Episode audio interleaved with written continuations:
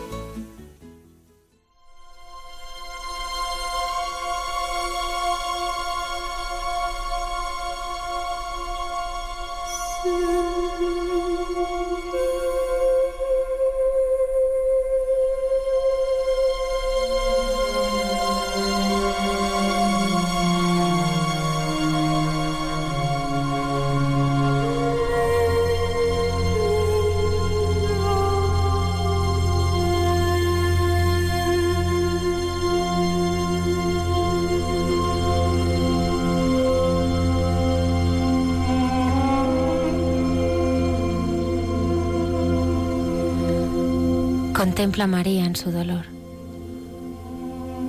Para el reloj de las prisas, de la rutina, de la autosuficiencia.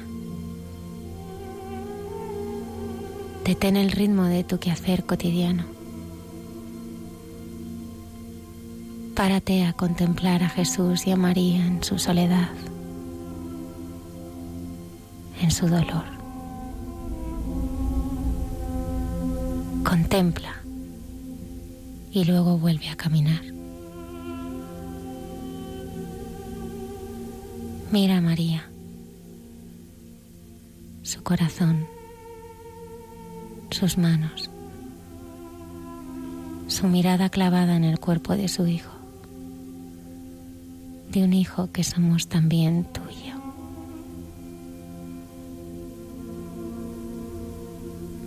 Mírala con los ojos del alma. Y permanece ante ella con el corazón abierto para dejarla que lo haga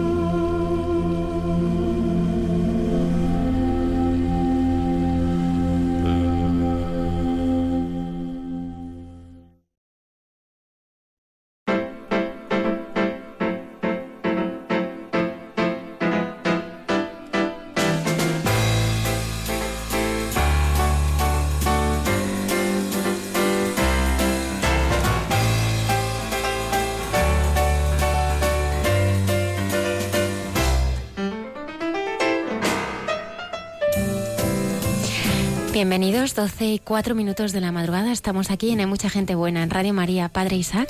Buenas noches, Almudena. Luis Díaz en el control. Hola, buenas noches. Ya en capilla. Casi, casi, está a puntito.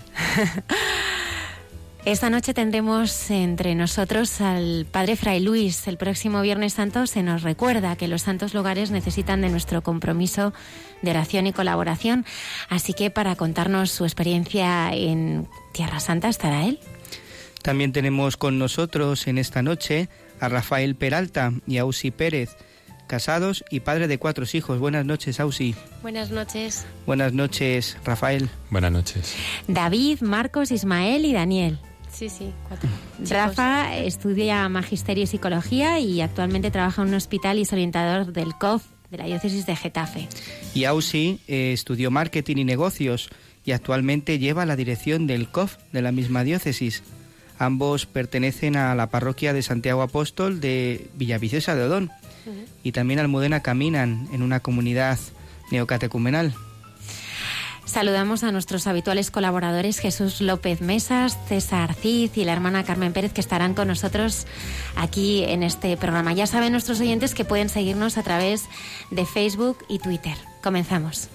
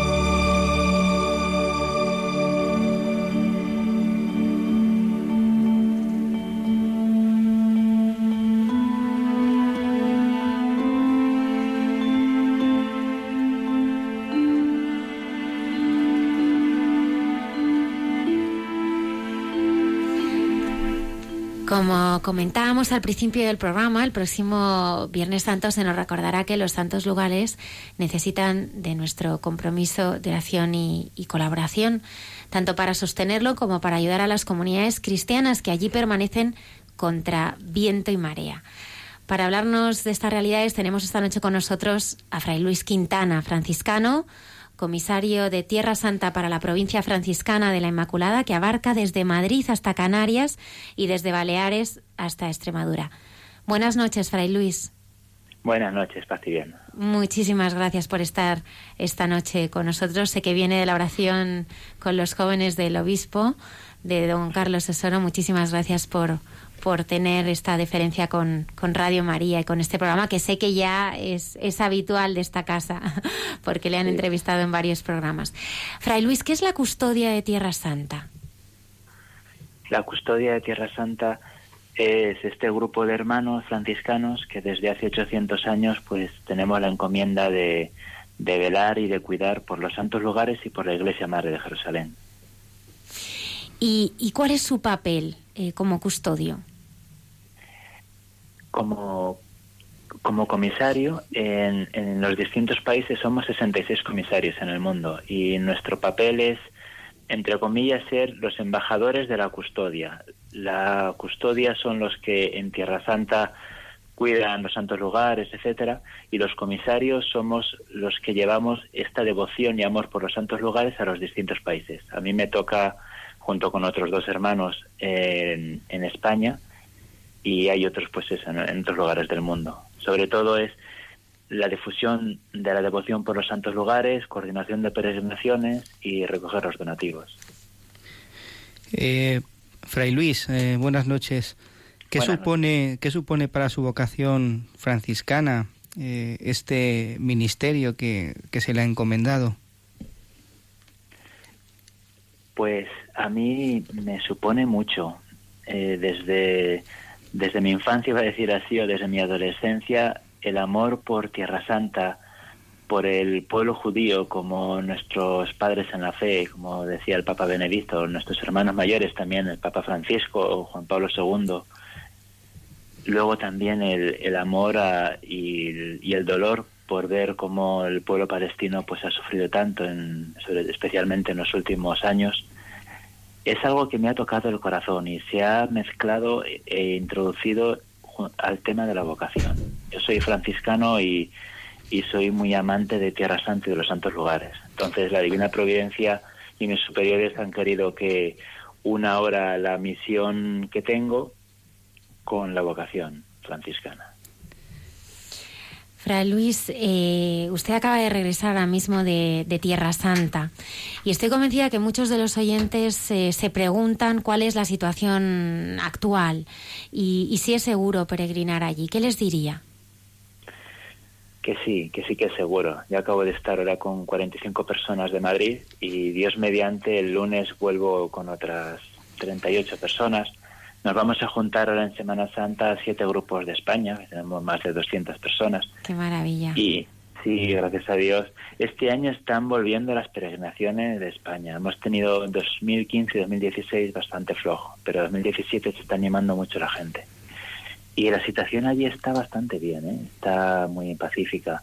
Eh, yo me acuerdo hace cinco años que pedían el pasaporte al pasar a Belén y ahora pues prácticamente no lo piden casi nunca. La mayoría de las últimas peregrinaciones en ninguno de los días nos han pedido pasaporte en ninguno de los momentos y, y se ve una situación bastante calmada y bastante en paz.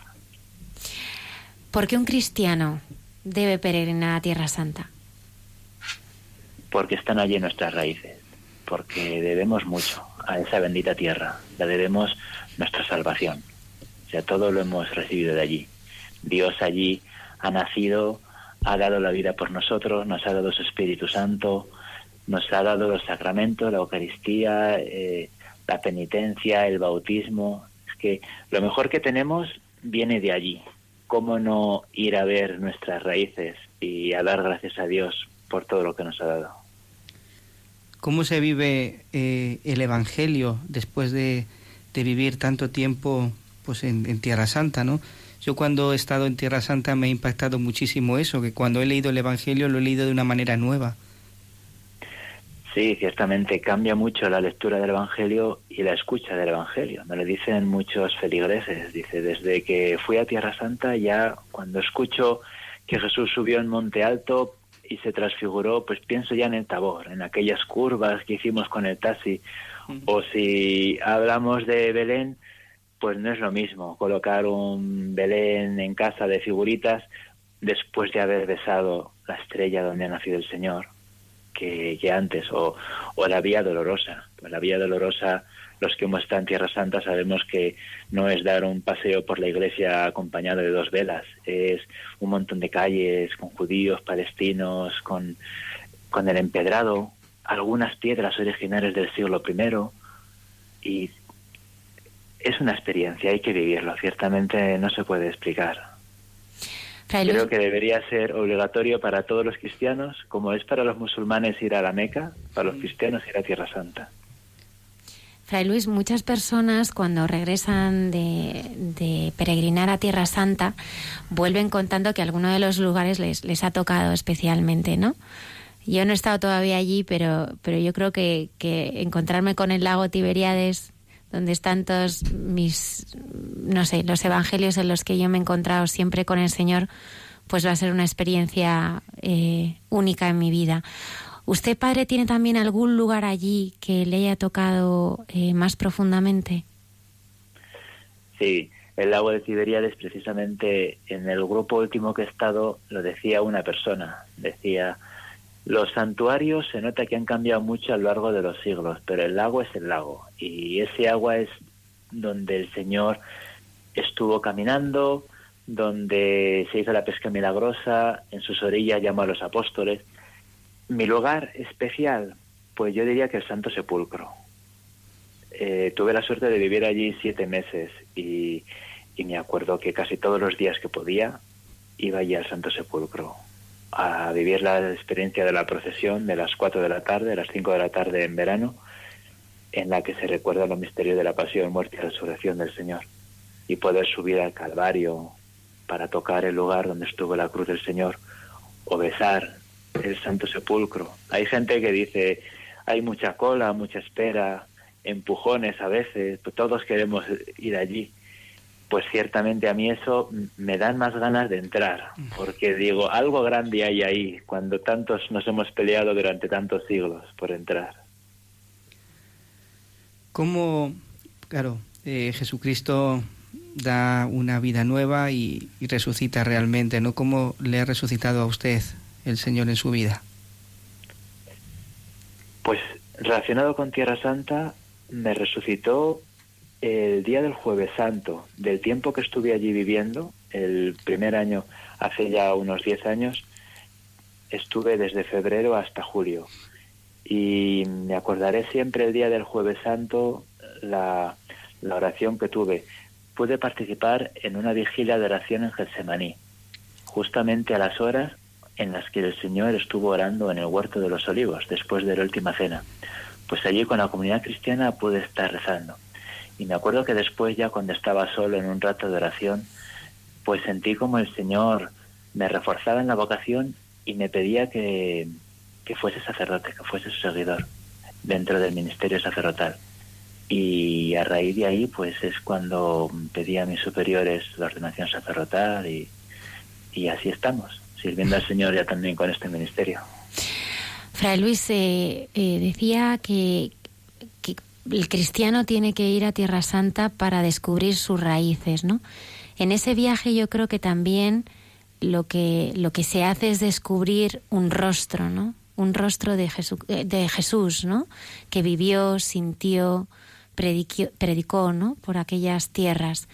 ¿Cómo es ese rostro? ¿Cómo es el rostro del Jesús que descubres en Tierra Santa? El rostro de Jesús, pues muy importante, porque es lo que vemos, ¿no? el, el rostro transfigurado del Señor en el monte Tabor, que les deslumbró. Pero si me tengo que quedar con un rostro de Jesús en Tierra Santa, me quedo con el rostro de los niños de Belén. Casi siempre que voy, en la medida que puedo, que hay grupos que a veces no me da tiempo, en Belén hay, hay un lugar que tienen las hermanas del Verbo Encarnado, que tienen acogido a niños jóvenes y algún adulto con muchos problemas físicos, psíquicos y los hacen de todo, los, los dan de comer, los dan educación, los cuidan porque sus padres son familias muy pobres que no les pueden atender, son niños y personas que requieren atención pues mucho más dedicada. Y ahí para mí está el rostro de Jesús. el rostro del niño Jesús es el que nació en la Basílica de Belén y el que a 100 metros están atendiendo estas hermanas. También la verdad de los franciscanos, unos metros más abajo. También un hogar que tenemos abierto especialmente para mujeres que están pues prácticamente abandonadas, se quedaron viudas o, o, las han abandonado y allí algunas están viviendo, unas 30, y otras van al comedor de día para pasar el día. Para mí también ahí está el rostro del Señor. La presencia franciscana data ya de varios siglos. A mí me gustaría que nos eh, eh, dijera cómo empieza esa presencia franciscana allí, cómo podemos ayudarles desde aquí a que ustedes puedan realizar su labor. ¿Cómo empieza la presencia franciscana, verdad, Sí. Pues empezó en el año 1217. Fue hace ya mucho tiempo. Estamos precisamente este año celebrando el 800 aniversario. En ese año llegaron los dos primeros frailes al norte de Tierra Santa, San Juan de Acre, y se quedaron allí con los soldados cruzados para atender a los presos que estaban en cárceles musulmanas. Allí estuvieron y dos años después, 1219, fue San Francisco de Asís en un barco a San Juan de Acre y después con uno de estos hermanos fue a Damieta. En Damieta se separó en un momento del campamento cruzado y se entrevistó con el sultán, una entrevista de la cual dan crónica pues los relatos musulmanes, relatos cristianos, o sea, muchas fuentes. Esa entrevista fue muy fructífera, porque gracias a esa entrevista se dio, le dio el sultán Melech el Camil a San Francisco un salvoconducto, es decir, una autorización para poder vivir en Tierra Santa sin que les molestasen los musulmanes. Y gracias a eso hemos podido estar pues 800 años ininterrumpidamente, cuando igual otros pues no podían estar, nosotros allí luchando contra viento y marea y vertiendo nuestra sangre. Hay muchos mártires franciscanos en Tierra Santa, pues hemos podido estar. Por eso, 100 años después de este acontecimiento, al Papa le pareció bien otorgar en una bula los, la custodia de los santos lugares a los franciscanos. ¿Cómo podemos ayudar nosotros desde aquí a que ustedes puedan realizar su labor? Pues la primera ayuda es la oración, sin duda. Mm, Dios lo hace todo y lo puede todo. Y cuando parece que no hay esperanza, el Señor siembra de esperanza en nuestro mundo. Primera misión, la oración, especialmente el Viernes Santo. Segunda forma de ayudar, peregrinando. Yo creo que cuando uno peregrina se ayuda a sí mismo, es cierto. Se ayuda mucho porque es la experiencia de su vida, pero ayuda también a los cristianos, porque sin querer les da trabajo, va a un comedor de palestinos o va a un hotel judío o, o contrata cualquiera de los servicios o va a comprar a sus tiendas, pero en definitiva les está ayudando y eso es importante. Y la tercera forma de ayudar, pues con donativos, colaborando en la colecta el Viernes Santo. Nosotros en la Comisaría de Tierra Santa tenemos una página web, se llama Comisaría de Tierra Santa precisamente, el email, y ahora en Viernes Santo vamos a poner, hemos puesto un montón de carteles en todas las parroquias de España para que para anunciarlo, para anunciar Tierra Santa y para que quien quiera colaborar pues lo pueda hacer.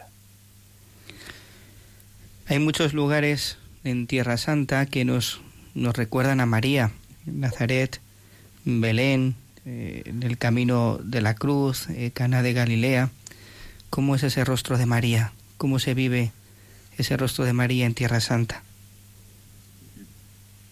El rostro de María está muy presente en la peregrinación, mucho más de lo que pensamos y de lo que sabemos los católicos que no han ido a Tierra Santa, porque allí no solo son los pasajes que aparecen en los evangelios que conocemos, sino otros que por tradición desde el siglo I y II se han ido transmitiendo, pues eh, dónde vivió María, dónde se durmió el Señor, dónde fue enterrada por los apóstoles, dónde fue asunta al cielo, la presentación de María en el templo. Hay muchas tradiciones, incluso de los padres de, de María, Joaquín y Ana, donde nació o donde San Joaquín recibió el anuncio del ángel para cuando supo que su mujer Ana iba a dar a luz a María.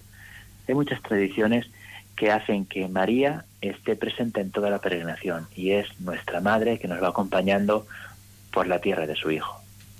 Fray Luis, eh, después de tantos años acompañando a peregrinos a, a, visitar la tierra del Señor, habrá sido testigo de, de personas ¿no? que, que, realmente pues han encontrado respuestas o han vivido una experiencia de sanación allí. ¿Puede recordarnos alguna? Eh, perdón, que no he escuchado. ¿Alguna experiencia de? ¿Alguna experiencia eh, como testigo? En, bueno, en aquellas peregrinaciones que, que usted acompaña, de, algunas, de alguna persona que haya tenido una experiencia de sanación o haya tenido pues ese encuentro personal con Jesucristo. Eh... Sí, sí, sí. Bueno, eh, serían incontables. Incontables. sí, hay muchísimas experiencias, pues he tenido desde un chico que a raíz de la peregrinación se empezó a cuestionar la vocación religiosa, una chica que también pidió entrar en, un convento de vida consagrada, de vida activa, eh, otra chica que a raíz de la peregrinación pidió el sacramento de la confirmación y el sacramento del matrimonio allí mismo, confesiones que llevaban muchísimos años sin confesarse, gente que fue sin solo con la pretensión de hacer caso a sus padres que le habían invitado y aguantar esos días viendo cosas distintas. Pero desde el segundo día el Señor le tocó el corazón, empezó a entrar en Eucaristía y, al final, el penúltimo día, llorando, me decía, estoy encontrando a Cristo. O sea que he tenido, gracias a Dios, experiencias eh, muy bonitas. Pues muchísimas gracias, eh, Fray Luis. Acaba de regresar de Tierra Santa y ¿cuándo, cuando vuelve con más peregrinos? Pues este lunes. este lunes, si Dios quiere, ya regresa. lunes santo. Sí, sí. Qué bonito vivir la Semana Santa allí, ¿no? ¿O va a estar unos sí. días? Sí, sí, viviremos la Semana Santa. Pues es una experiencia inolvidable también. Es, es un poco distinto, porque... Sí, ¿cómo lo viven, Fray Luis? cuente un poquito a los oyentes cómo se vive la, la, Semana Santa en Tierra Santa, sí. Claro, yo se lo diré el primer día a los peregrinos, que no podemos vivir como una peregrinación normal. Una peregrinación normal cada día tiene su idiosincrasia y vivimos la Navidad, la Pasión, la muerte, pero el día es nuestro, por decir así. En este caso, eh, no, tenemos que renunciar a visitar algún lugar igual menos importante por dar prioridad a vivir los misterios de la Semana Santa. Pues lo vamos a vivir el jueves santo, nos vamos a juntar todos los grupos de lengua española en Getsemaní, que va a ser muy bonito. Pues los, los siete grupos haciendo sus caminos distintos, cada grupo ha salido un día, hay unos que están desde el día 6, otro el 7, otro el 10, el 12, todos coincidimos el jueves santo en Getsemaní y allí celebramos la, cena del Señor, justo donde el Señor estuvo en la oración en el huerto. El Viernes Santo también nos juntaremos a las 5 de la tarde para vivir el oficio de la muerte del Señor. Y el sábado santo nos vamos a juntar también todos los grupos de lengua española a las ocho y media de la tarde para la vigilia pascual. La que yo creo que va a ser una experiencia inolvidable. Pues muchísimas gracias. Desde aquí les acompañamos con nuestra oración y también le pido que, rece por todos los oyentes de Radio María en esos lugares donde, donde estuvo el Señor. Muchísimas gracias, Fray Luis, por haber estado esta noche con nosotros. Muchas gracias. Os espero en Jerusalén. Por supuesto.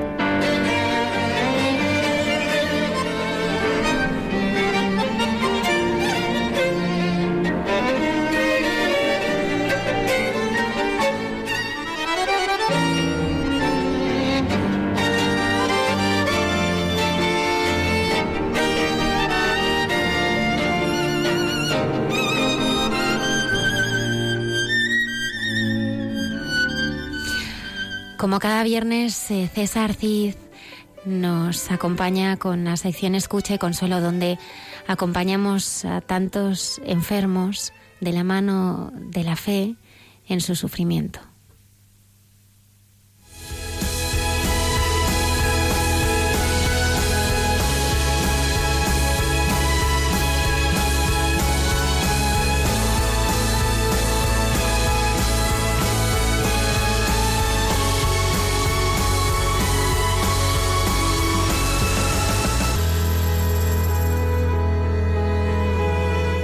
Escucha y consuelo. Una mirada cristiana al sufrimiento.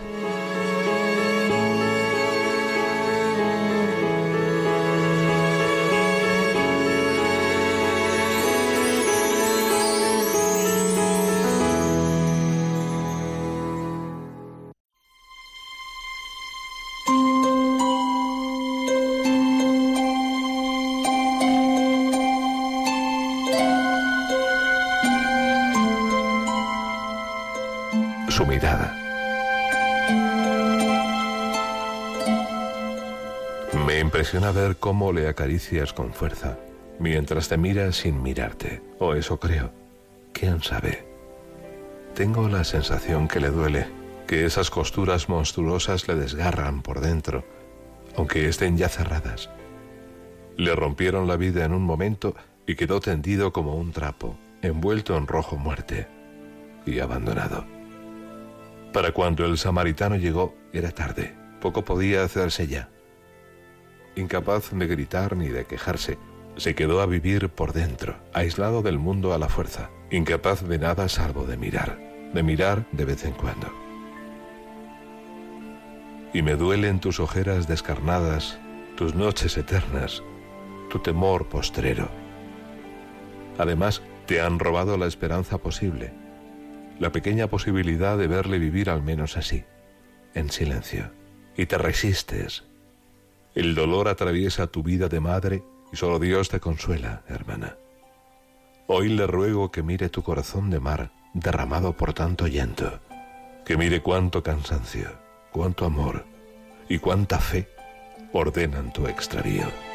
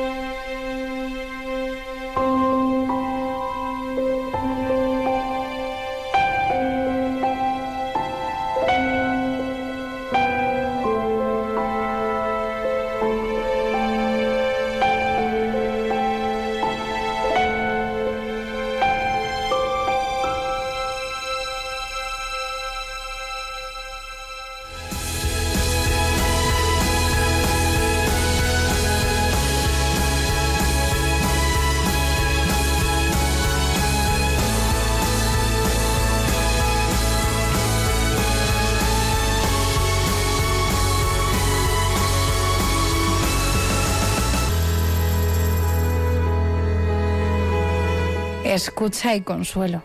Una mirada cristiana al sufrimiento. Por César Cid.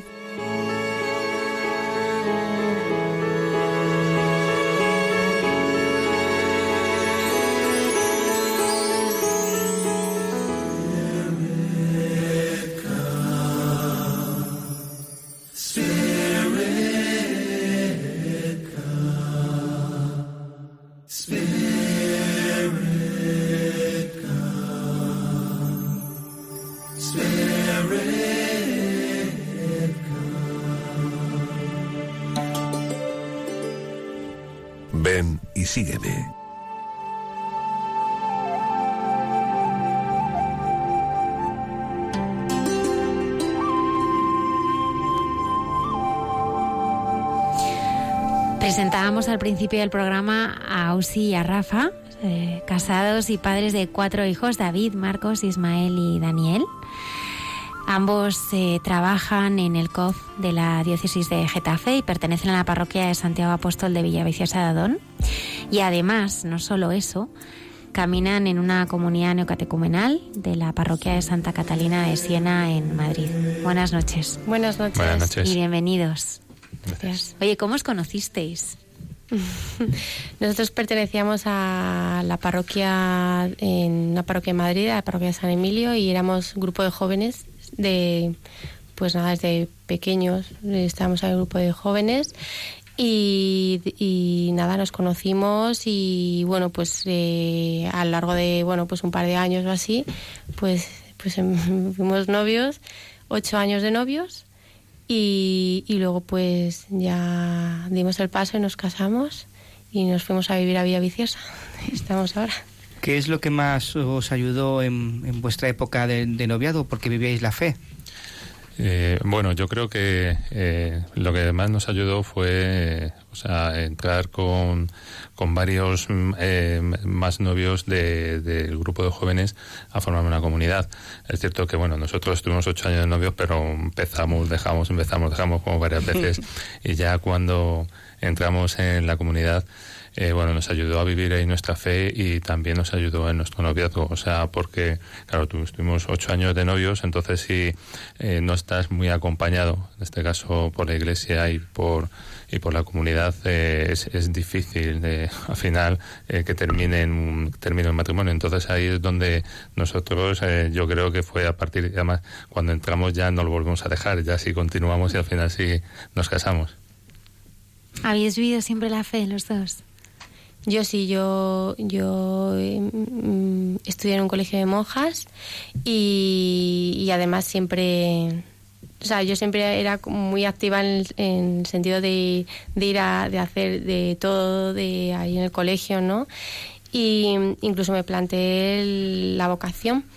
Y, y entonces, bueno, pues fue un poco, mm, no sé, el estar siempre en la parroquia. Hombre, yo he tenido momentos de eh, alejarme, por supuesto, pero siempre, siempre el Señor me ha rescatado y no me ha dejado caer demasiado en el fondo.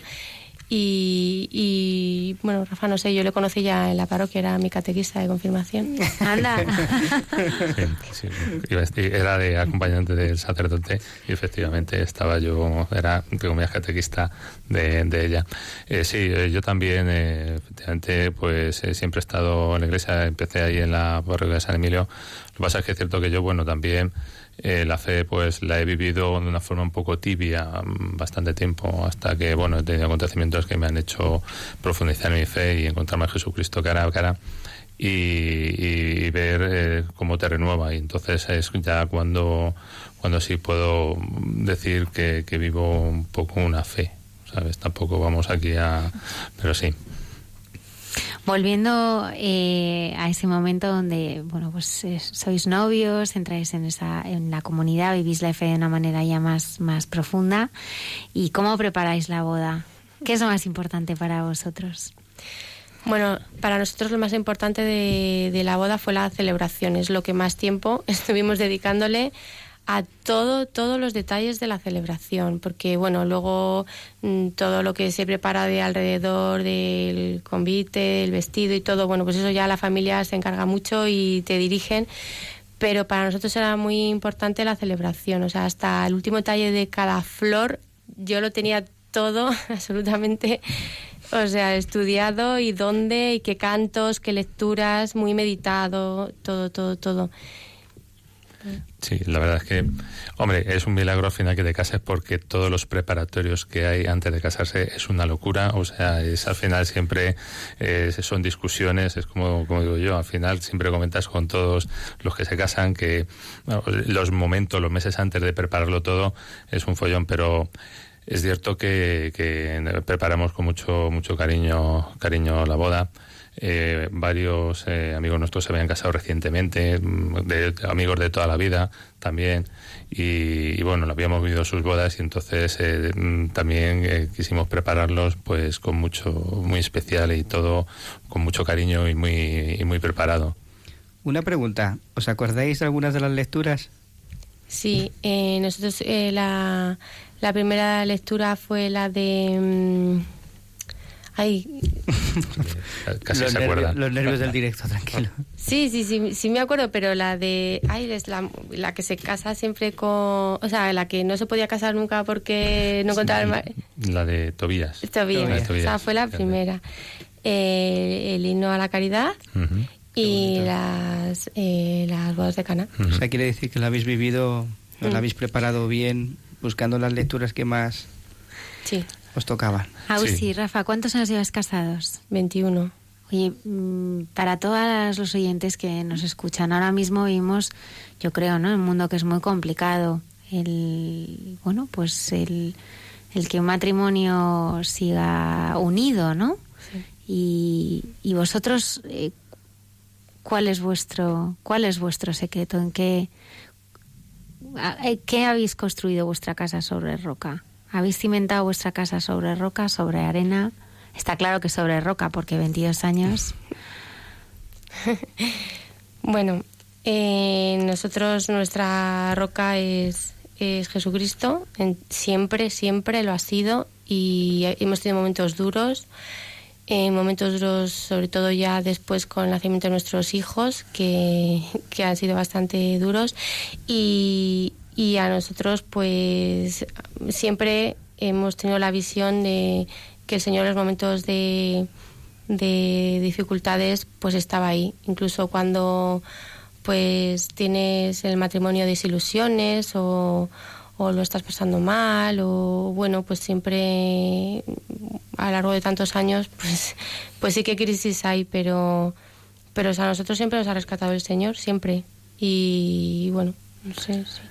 Sí, yo me acuerdo que en las catequesis prematrimoniales eh, nos dijeron que, que no os casabais dos, que os casabais tres, efectivamente, y la verdad es que cuando lo oyes te queda así un poco raro diciendo como tres, y claro, efectivamente, es que eh, si no pones a Jesucristo en el medio eh, es difícil y muy complicado que el matrimonio dure, ya no digo dos, tres, mm, cinco años, o sea, imaginar 20 es una cosa que dices cuando eres joven ni te planteas los, los años, pero sí es cierto que que, que, que esa frase, esa frase te hace saber dónde tienes que, que asentarlo. Y si te crees lo que te dicen y lo tienes eh, firme en tu matrimonio, pues te ayuda en los momentos de tribulación, en momentos de dificultad, eh, donde, donde apoyarte, donde ayudarte y siempre mm, eh, y nosotros tenemos la experiencia que nuestra madre de la iglesia siempre ha estado a nuestro lado en todos los momentos que hemos tenido cualquier problema. Eh, Una de las cosas que yo tengo muy claro y que se ve también es que uno solo, uno solo tiene todo muy difícil, tiene todo muy difícil y como eh, tendemos a un individualismo, pues al final, eh, ¿qué es lo que pasa? Pues no tienes un dónde apoyarte, donde no tienes dónde acogerte. Entonces a nosotros eh, la Iglesia ha sido pues un baluarte que nos ha ayudado mucho. Los dos, eh, y Rafa, entre otras muchísimas cosas más, eh, os dedicáis a ayudar a las familias en la fundación de- del COF, del Centro de Orientación Familiar eh, en Getafe. Tú, Ausi, como directora y tú, Rafa, como orientador. ¿Qué claves eh, daríais a los novios en el día de hoy que se van a casar y a los matrimonios que acaban de, empezar su andadura? Bueno, mm, casi le he respondido un poco antes con lo que con lo que he estado diciendo, que bueno, que eso supongo que ya se, se lo dirá en sus catequesis. Pero bueno, lo que sí es importante cuando uno, uno se va a casar saber eh, qué es lo importante en el matrimonio. Principalmente, aunque parezca una tontería, lo importante del matrimonio es el matrimonio. ¿Vale? Que es una cosa que al final parece que se olvida. Mm, eh, parece que más importante al final el trabajo, más importante los hijos, más importante la familia donde viene, más importante, mm, no sé, cualquier otra cosa. Y parece como que el matrimonio se olvida. Entonces, es importante que lo tengan claro, que le tienen que dedicar un tiempo. Un tiempo, porque yo lo que veo que al final eh, los tiempos que se dedican mm, no se dedican a la construcción del matrimonio y todo se necesita, es como una planta, hay que regarla. Entonces, si tú no dedicas tiempo a tu matrimonio, a, hablar con tu mujer, hablar con tu marido, a hacer cosas juntos, mm, cuando digo cosas juntos son ellos solos, que a veces mm, parece como que si hago cosas con los hijos es cosa de matrimonio, no, eso son cosas de padres, ¿vale? Es mm, hacer cosas eh, ellos solos es fundamental. Y luego también, sobre todo los novios y los que se van a casar, empezar a poner también límites, un poco, eh, porque un problema que hay y que luego se arrastra muchas veces es que cada uno viene con todas sus ideas y todas sus mochilas de la familia que viene, cada uno intenta poner sus cosas, luego todos empiezan a meter, entonces el matrimonio también tiene que diferenciarse, tiene que diferenciarse, es un ente nuevo, entonces tiene que poner unos límites a la familia donde viene y también a sus relaciones para que se diferencie. Se voy a decir más cosas, pero bueno. Pues el, el matrimonio al final es que cuando cuando te casas no sabes lo que es el matrimonio. nosotros, o sea, yo lo he descubierto casi 20 años después eh, y me hubiera gustado. Y eso nosotros tuvimos unas catequesis prematrimoniales muy largas y, y, no se nos olvidan. Pero aún así descubrir que, que el matrimonio realmente mm, es ir los dos caminando hacia el mismo sitio, que mi salvación pasa a través de Rafa y que la suya a través mía, que, que yo le tengo que ayudar a, a, esa salvación. Entonces mm, ya nuestra mirada es diferente. Yo ya le miro de una manera diferente, le veo que me mira de una manera diferente y eso es lo que realmente es, eh, ves que el matrimonio pues ha llegado a ser matrimonio, ¿no? Que luego tendremos nuestras dificultades, pero ya nuestra mirada es diferente. ¿Cómo fue, eh, bueno, el nacimiento de vuestros hijos, no? Esa, claro, un matrimonio como el vuestro abierto la vida, ¿no? Que cuatro niños y, y cómo, cómo se dio esa experiencia. Pues el primer hijo Mm, bueno, pues como es verdad que pues muy deseado y bueno, yo había tenido un aborto espontáneo antes del, primero, con lo cual fue así bastante empezar un poco caóticamente. Pero, eh, pues bueno, te das, o sea, lo que tú te imaginas que es un hijo, pues te coloca mucho en el matrimonio. Crees que realmente no tenemos ni idea de cuando viene el primer hijo el matrimonio se descoloca muchísimo, pero bueno, luego llegó Marcos y, otro chico y otro chico y tal, ¿no? Pero bueno.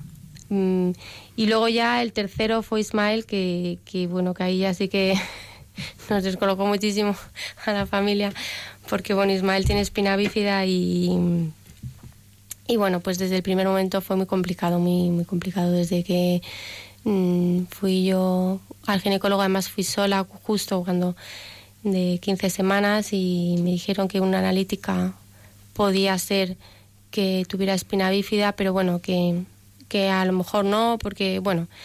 Y a la siguiente ecografía que ya fuimos, fuimos los dos, eh, nos dijeron que efectivamente era un niño con espina bífida y bueno, pues como piensas que nunca te va a pasar a ti, porque es una probabilidad entre no sé cuántas mil y dices, ya, pero, hay, pero es, es uno, e, e, o sea, existe esa una probabilidad, ¿no?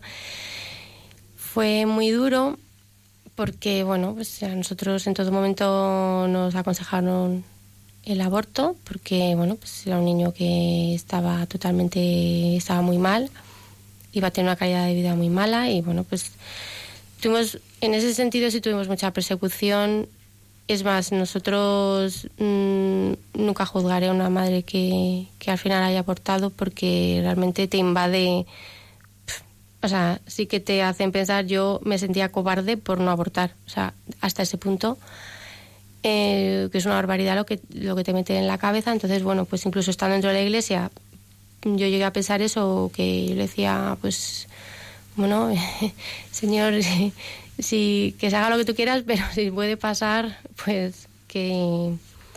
Y es una barbaridad, pero en esos momentos yo, yo me sentía así. Y, y bueno, pues eh, nosotros en esos momentos eh, quizás estábamos, bueno, cada uno un poco más en su mundo porque en, quizás no éramos capaces de mirarnos de una manera, o sea, estábamos los dos en el mismo barco, pero cada uno con un sufrimiento que es como que no, no sé, no querías más sufrimiento, entonces yo ver que sufría Rafa era para mí peor y él, entonces bueno. Y, bueno, pues eh, como una frase de Rafa que yo creo que no se olvidará nunca cuando decía, bueno, pero es que, mm, ¿cómo puede una madre eh, permitir que su hijo sufra? O sea, Y entonces que es mejor abortar, porque así no el niño no va a sufrir. Y dice, porque está en estado vegetal. Y decía Rafa, ya, pero es que yo quiero a mi girasol, no lo podéis entender, que me da igual. Que... Y, y bueno, una vez que, que, que Ismael nació, porque es que no querían que naciese bajo ningún concepto. Ya cuando Ismael nació, que Rafa puede contar también lo que pasó, que también fue bastante, ya no solamente el antes, se quieren deshacer del niño después de cuando nace. Sí, bueno, la verdad es que esto también debe ser debido a, las películas que vemos, ¿no? Que pensamos, eh, siempre en estas películas que una vez que ya nace el niño ya, eh, pues ya se encargan, se encargan en todos los médicos, ¿no? Pero la verdad es que fue una sorpresa para mí una vez que nació, que me preguntasen qué hacíamos ahora. Claro, yo me quedé diciendo, bueno, mm, se supone que mm, habrá que operarle, ¿no? Dice, bueno, eso es lo que usted decida. Y digo, ¿y si no se lo opera? Pues ahí se queda. Claro, yo me quedé sorprendido que entonces la verdad es que me quedé muy muy mal en ese sentido y claro, yo ya le dije, mm, bueno, si hemos llegado hasta aquí, vamos a seguir, ¿no? Pues venga, opérele. ¿Con qué secuelas nació el niño? Eh, el niño, la espina bífida es mm, como un saco, un saco en la médula espinal, entonces eh, mm, lo que le produce es eh, hidrocefalia y luego distintas parálisis por debajo del nivel de afectación de, de la vértebra parte que, bueno, también control de esfínteres y todo, y todo ese tipo. Entonces, bueno, nuestro hijo ahora mismo pues eh, se mueve con, con muleta, la verdad es que se mueve estupendamente, va a saltos y, hasta jugar fútbol. Hasta corre y todo. Pues. corre. O sea que... Sí, pero cuando nació no pensaban que no mm. iba a poder andar nunca. O sea, que mm. era de silla de ruedas realmente eh, y además que tenía afectación por una infección que tuvo después, eh, tenía una afectación cerebral y, y los, los médicos, eh, nosotros siempre le hemos dicho que es, es realmente un milagro porque Ismael no, no su conforme nació y todo lo que le ha pasado no, no tendría que estar como está y ellos lo ven como que, qué estupendo soy que la operación me ha salido fenomenal, como, ¿no? O sea, es un caso que lo llevan a, pues en sus ponencias y tal, ¿no? Llevan al caso de Ismael porque es un caso extraño de cómo ha evolucionado. Que además él, él mm, suelen estar estos niños ingresados como de 15 a 20 días al nacer por la, la operación que les tienen que hacer. Pero es que Ismael estuvo 40 días, o sea, es que o sea, exacto, y, y, esos 40 días, o sea, que realmente fue un paso por el desierto tal cual, pero es que hasta, hasta eh, desde el principio, o sea, eh, o sea, el Señor está haciendo un camino con él impresionante hasta en los 40 días, ¿no? Y él, y él lo sabe, siempre lo dice, es que 40 días que estuve, por era por algo. Dios da la gracia para vivir las cosas. En esos momentos Dios da la gracia. Claro, es que eh, en esos momentos el Señor te da una fuerza tan grande que es después cuando te das cuenta de lo que has vivido. En ese momento, eh, eh, incluso nuestra comunidad que lo vivió todo y la gente de nuestro alrededor nos, nos veían como, ¿cómo podéis estar tan bien? O sea, estábamos, o sea, parecía que es que, digo, es que parece que estáis disfrutando de algo. Y es que en ese momento el, el Señor te da una gracia que luego ves la que te ha dado, porque claro, luego piensas todo lo que has pasado y cuando te entra el bajón dice, yo esto no lo podría soportar y, y, en ese momento eh, sabes que el Señor, pues eh, incluso de saber, bueno, pues con Ismael es día a día. Bueno, pues si es un día más, pues damos gracias al Señor porque ha vivido un día más.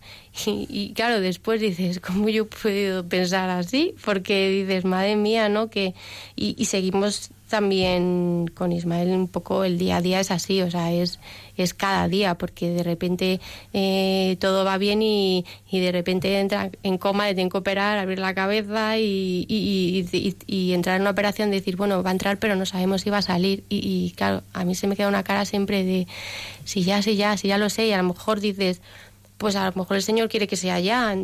Entonces yo siempre digo, bueno, si siempre tiene más cosas que hacer, ¿no? Porque es un niño que ya ha hecho muchas cosas, pero es verdad que vives con el que cuando el Señor quiera, pues, pues es así. O sea, damos gracias por, por todo lo que ha sido con Él, ¿no? Rafa, ¿qué le dices tú a Jesús en esos momentos, no? Que, pues no sé, que operan a tu hijo y, Yo, yo por ejemplo, eh, yo recuerdo cuando, justo cuando nació y, y, me dijeron, pues eso que, hacían, yo le dije, bueno, ya que hemos llegado, espérenle. yo me fui directamente a la capilla del Hospital de La Paz, mm, o sea, mm, a gritar.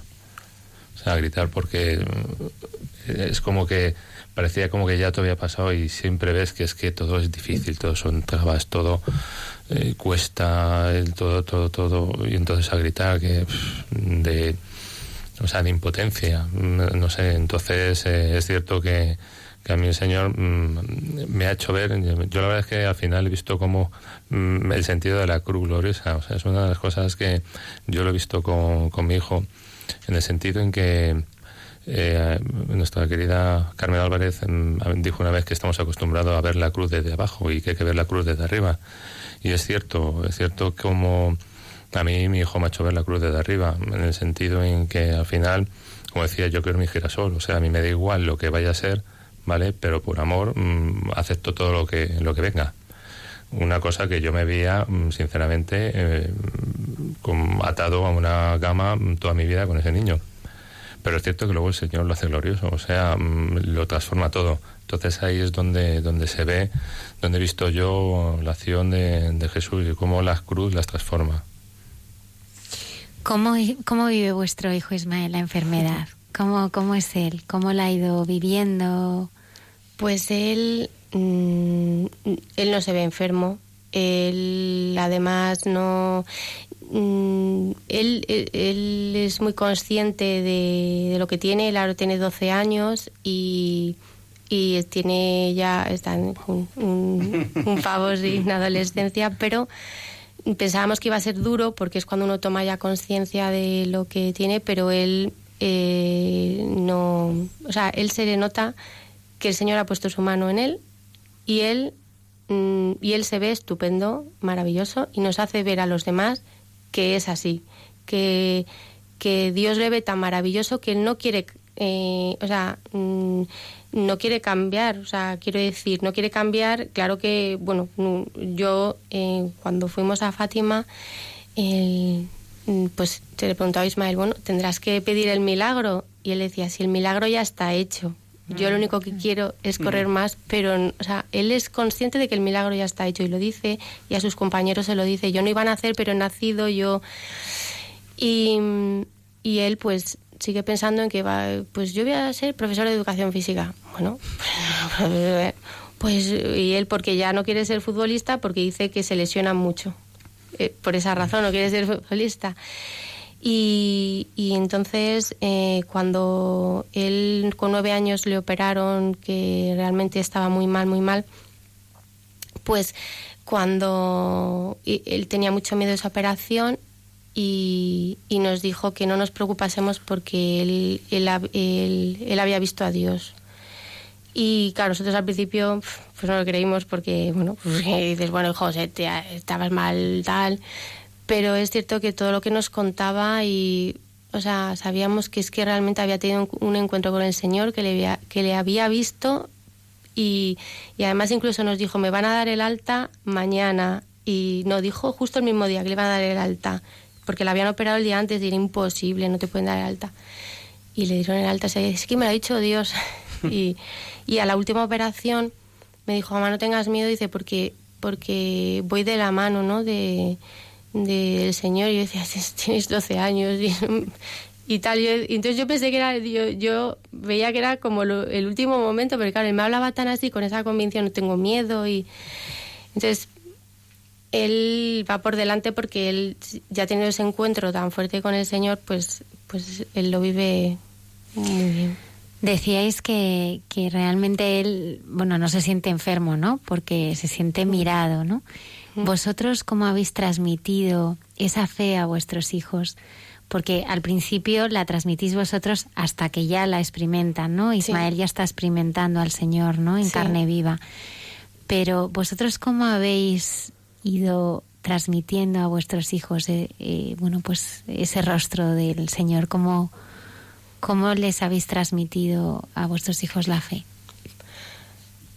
yo creo que ellos, eh, a través de nosotros, es como, como lo han vivido. Mm, rezamos con ellos, pero aparte es mm, que para nosotros lo más importante siempre está como prioridad está el Señor.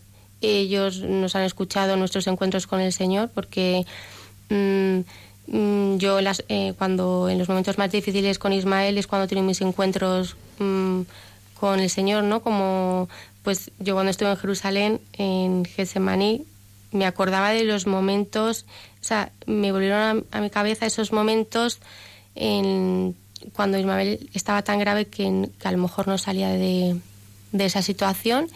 Y entonces reviví y dije, aunque estás en Jerusalén, lo puedes vivir en otro sitio. No era exactamente igual, no ese, ¿no?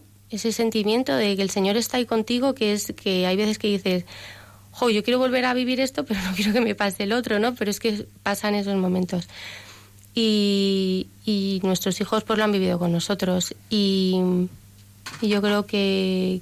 Sí, bueno, y luego pues lo normal, yo supongo que hacen como todos los matrimonios eh, católicos con sus hijos, bueno, pues eh, le, llevas primero a misa, te acompañan, eh, rezas con ellos por las noches, mm, me dice la mesa, mm, bueno, todas estas acciones que, que, bueno, le van hablando al corazón y luego ellos, pues bueno, ya entran en, en sus mm, catequesis y vas viendo cómo que al final mm, que no son tampoco una cosa una cosa nuestra, o sea, porque ves yo la fe de mis hijos y a veces me quedo sorprendido diciendo, mm, sobre todo eh, lo vas viendo cómo van evolucionando, digo, si es que a veces veo que tienen más fe que yo, o sea, es una cosa eh, es una cosa impresionante y eso no es obra nuestra, eso está clarísimo. Eh, pero bueno, eh, los niños aprenden mucho por imitación, entonces también, bueno, pues el ver nosotros en nuestra casa, pues también cómo nos tratamos, eh, cómo nos hablamos, cómo hablamos a ellos, pues eso, ello también les ayuda a, bueno, o sea, no es que tenga que estar siempre hablando del Señor, pero sí un orden, un orden ayuda también a, ordenarse uno a sí mismo y entonces a buscar. Nosotros siempre también hemos animado a buscar. por ejemplo, ahora nuestros hijos eh, acaban de entrar los dos mayores en una comunidad en Arroyo Molinos que ha empezado, eh, se ha creado este año. Vale, son 12, pero bueno, ahí ya han empezado un poco mayorcitos, pero bueno, ahí, ahí han entrado. Y como matrimonio, ¿cómo vivís la fe como matrimonio? Porque es importante, ¿no? Eh, decías que los, vuestros hijos os veían, os ven, os ven rezar seguro, ¿no? Pero ¿cómo vivís esa fe entre vosotros? Bueno, nosotros eh, principalmente en nuestra comunidad, que además siempre vamos los dos porque, porque bueno, pues es algo que hay que seguir un camino los dos juntos. Y mm, también luego vamos a misa con nuestros hijos, aunque hayamos ido a la nuestra, pero vamos a misa con nuestros hijos. Y, y bueno, yo creo que la fe es pues cuando pues vamos a peregrinaciones y, y luego pues eh, en Villa Viciosa pues que nos ven que estamos dispuestos también a los que a lo que se nos pida. O sea, saben que nos piden tal decimos que sí. O sea porque bueno pues estamos dispuestos a lo que el Señor nos pide y yo creo que ellos es como lo ven. Entonces el, luego nuestro matrimonio luego también vivimos nuestra fe así luego cultivamos el matrimonio también nuestros ratos claro sí eh ¿Cómo eh, son esos momentos? No, bueno, o sea, nosotros también dedicamos eh, nuestros nuestros tiempos, eh, bueno, aparte lo que lo que ella ha dicho, que eh, la fe la vimos como matrimonio dentro de, de, nuestra comunidad y dentro también de la parroquia de Santiago Puesto en Villaviciosa bueno, pues también tenemos nuestros ratos, nosotros intentamos, bueno, rezar el laudes y luego pues tenemos nuestros momentos que son importantes, como digo yo, mm, de hablar, que es fundamental, nuestros momentos mm, que al final nos queda lo que es, mm, cenamos muy tarde, porque hasta que dejas todo todo colocado, pero es importante tener siempre un momento en el cual eh, poder hablar de, bueno, de cómo estamos o de cosas, porque es lo que nos permite a nosotros saber cómo, cómo vamos, cómo estamos eh, que necesitamos. Eh, sin esos momentos, yo lo que decía al principio, si no tenemos un momento al día para para nosotros, lo decimos matrimonio, porque estamos durante todo el día, mm, somos padres, somos trabajadores, somos tal, pero a veces lo decía, se nos olvida que somos marido y mujer. Necesitamos esos momentos para, para hacerlo y mm, intentar hacer, pues eso, cosas mm, juntos. También es cierto que hacemos cosas separadas, que es fundamental también cada uno tener su espacio y hacer sus cosas que también le ayudan a, a desarrollarse y hacer cosas que le gustan, pero sí también eh, siempre que podemos eh, hacer todo lo que podamos juntos. Una y seis minutos de la madrugada, continuamos aquí en directo en Hay mucha gente buena. Uno de los poemas de Santa Teresa que recoge el último disco de Enrique Mejías, Me entregó todo a ti, que está cosechando muchos éxitos, sobre todo eh, en adoración, que es como a él más le gusta. Es este que vamos eh, a escuchar ahora. ¿Qué mandáis hacer de mí?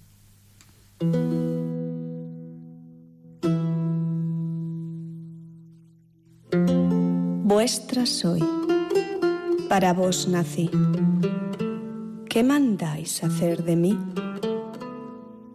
Soberana majestad, eterna sabiduría, bondad buena al alma mía, Dios, alteza, un ser, bondad, la gran vileza mirad, que hoy os canta amor así. ¿qué mandáis hacer de mí? Vuestra soy, pues me criastes, vuestra, pues me redimistes, vuestra, pues que me sufristes, vuestra, pues que me llamastes, vuestra, porque me esperastes, vuestra, pues no me perdí. ¿Qué mandáis hacer de mí? ¿Qué mandáis, pues, buen señor, que haga tal vil criado? ¿Cuál oficio le habéis dado a este esclavo pecador? Veisme aquí, mi dulce amor. Amor dulce, veisme aquí. ¿Qué mandáis hacer de mí?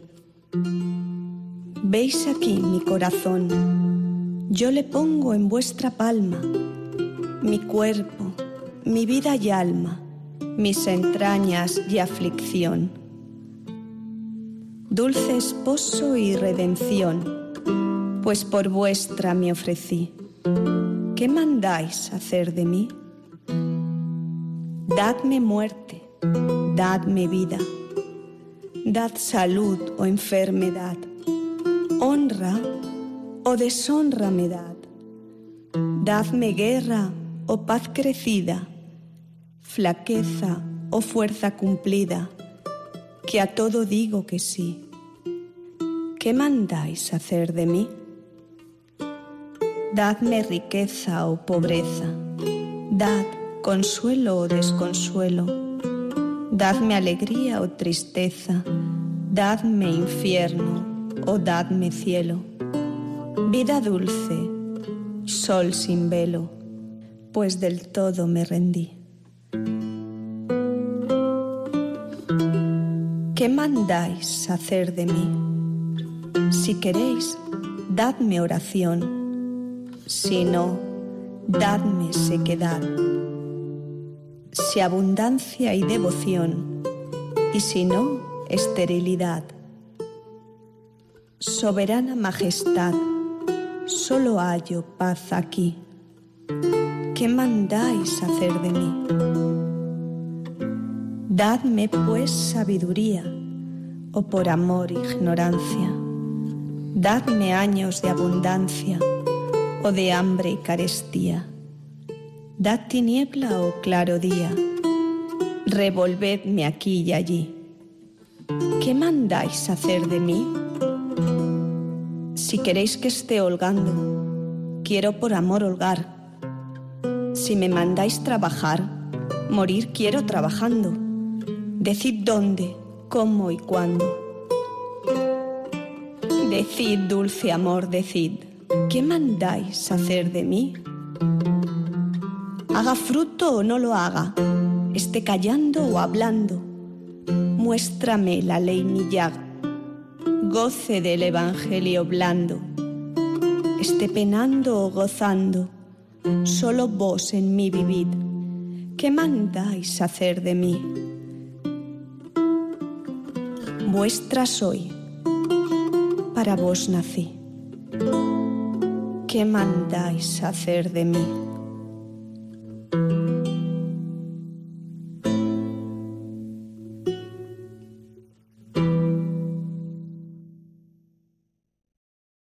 Pues nos estaba escribiendo eh, la hermana María José, divinos pucheros.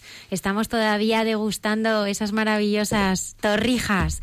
Además, es que vuelve divinos pucheros, ¿verdad? Sí, sí, sí, viene en el mes de abril de lunes a viernes a las 12 de la mañana. Ahí podemos... Yo no me lo pierdo, están todas las recetas. No, no, increíble las torrijas del otro día, Ay, ¿eh? por favor, y todos. Hicimos una... Cuando estuvo ya aquí hicimos Sí. un caldo, hicimos un pescadito y bueno, eh, Luis- estaba todo buenísimo. Luis está saboreando todavía las torrijas Almudena, mira.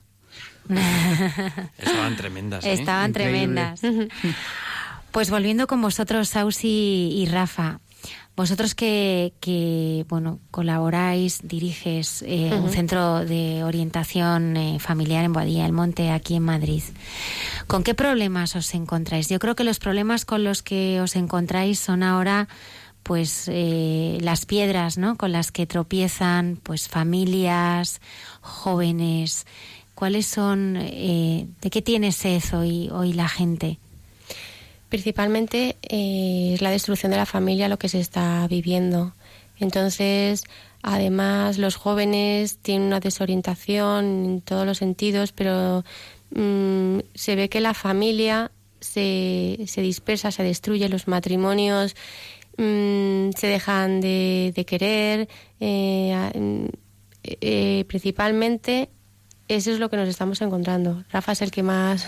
Bueno, eh, claro, es cierto que, que los matrimonios eh, estamos sometidos a una, a una presión diaria muy fuerte y, y entonces surgen los problemas. Eh, principalmente los problemas eh, que veo es una gran incomunicación entre el matrimonio. Eh, al final, mm, como digo yo, mm, parecen, parecen extraños, se dedican a vivir la vida, a vivir, o sea, o que la- casi que la vida les viva a ellos, o sea, no, no parándose eh, nunca plantearse, bueno, por dónde vamos. Como digo yo, lo del tiempo, siempre cuando se habla del tiempo parece que el tiempo lo cura todo, pero en este caso no, o sea, el tiempo no cura nada, todo lo contrario, lo estropea. Y el tiempo es importante, lo decía, para, para equilibrarlo. O sea, también vivimos en una yo lo que veo, o sea, eh, y a veces también uno cae en- con todo lo con los hijos, eh, que clase para acá, para allá, llevo, tal, no sé qué, y, y nosotros cuándo, cuándo, cuándo estamos juntos, pues luego se reparten tareas y al final casi eh, yo, yo, yo he tenido eh, matrimonios que cuando les preguntas, bueno, ¿y tú hace cuánto tiempo no sales con tu mujer por ahí? Dicen, ¿dos años? Dice, "Va, ¿cómo va a estar dos años mm, sin salir? Claro, mm, ves un poco, ves un poco al final lo que decía lo del tiempo. Eh, a veces tan simple, tan simple como dedicarle un poco de tiempo. O sea, que tenemos tiempo a lo largo, eh, a lo largo de, de nuestro día, de la semana, pues eh, dedicárselo al matrimonio, la comunicación. O sea, al final tampoco eh, mm, eh, se nos ha llevado un poco a no mm, ser capaces de comunicar lo que uno siente. Uno siente. Entonces, ¿qué es lo que pasa? Eh, mm, se quejan todos los matrimonios que no comunica como siente la otra persona, que cómo estás, no, no se comunica. Es que eso es un punto muy importante, ¿no? El, la comunicación y convivir espiritualmente con la persona que estás. Claro. Es decir, contar, vivir lo que, lo que tú sientes, encontrar ese espacio para poder Mm. ser tú y descansar, Sí. ¿no? Es que vivimos como muy todo con la agenda muy apretada, entonces casi no tienes tiempo mm, para meditar tu vida siquiera, entonces es como que, que luego estás tan agotado que lo único que quieres es mm, pues dormir. Y luego el umbral de sufrimiento es tan bajito que antes de sufrir, pues, pues abandono. Y ya está. No, no soportamos nada. O sea, todo molesta. eh, yo no puedo consentir que mi marido sea así o que mi mujer sea así o los hijos. Entonces, como no, no mm, la sociedad hoy en día nos dice que no podemos sufrir, que no suframos, que es mucho mejor, pues nada, oye, si, si te causa sufrimiento, pues no pasa nada, te separas o y está sucediendo así. Claro, eh, vivimos en la sociedad del recambio. O sea, como decíamos, no, no, no, se arregla nada. Aquí mm, se cambia. O sea, mm, una impresora la cambio. Se me estropea, la cambio. Ya no se arregla nada. En el matrimonio al principio parece como que es lo mismo. Eh, tengo algún problema, mm, sufro un poco, pues eh, lo cambio. Y es cierto que lo que no se sabe es que los problemas no solucionados en el primer matrimonio, mm, si vas a un segundo lo vas a seguir llevando, y a un tercero al final se ve también en estadísticas que eh, los matrimonios eh, eh, segundos o terceros al final se divorcian mucho más en porcentaje que, los primeros porque al final arrastras todos esos problemas. Se nos dice, se nos dice efectivamente que no hay que sufrir, pero es cierto que la forma que tenemos de mejorar nuestro matrimonio en esas crisis, en esos momentos de dificultad, eh, es a través de ese sufrimiento nos hace luego tener un matrimonio mejor. Si la cuestión muchas veces es una cuestión de paciencia, o sea, nos falta mucha paciencia entonces, si dedicamos un poco de tiempo en esos momentos de dificultad a estar ahí, a, muchas veces, como decimos, en buscar ayuda, buscar ayuda, ya no digo en el COP, pero si tienes un sacerdote al lado, amigos, mm, esa red que te puede ayudar, eh, esos, esos momentos malos va a hacer que tu matrimonio al final sea mucho mejor. Don José Ignacio Munilla es, mm, bueno, pues publicó en Twitter que a mí me impactó, pero es que me parece que es buenísimo. Decía que lo contrario del amor no es el odio, es el egoísmo. ¿Es así? Sí, claro. Además es que em, hoy, eh, como decía Rafa antes, el individualismo, o sea, somos tan egoístas que, que, pensamos en nosotros mismos. Entonces, claro, si no eres capaz de pensar en el otro, como yo decía, el matrimonio es que yo me voy a salvar a través de él y él a través de mí. Entonces, tienes que dejar, no puedes ser egoísta en nada. No significa que justo, que lo contrario efectivamente del amor es el egoísmo. Claro, eso lo ves cuando preguntas un matrimonio, tú las cuentas cómo las tienes. Dice, no, cada uno tiene la suya. Dice, eso cómo es posible. O sea, ya en ese momento en ese momento en que bueno, tienes que compartir todo en un matrimonio, cuentas separadas, ya demuestran como que al final yo me guardo un poco, un poco lo mío.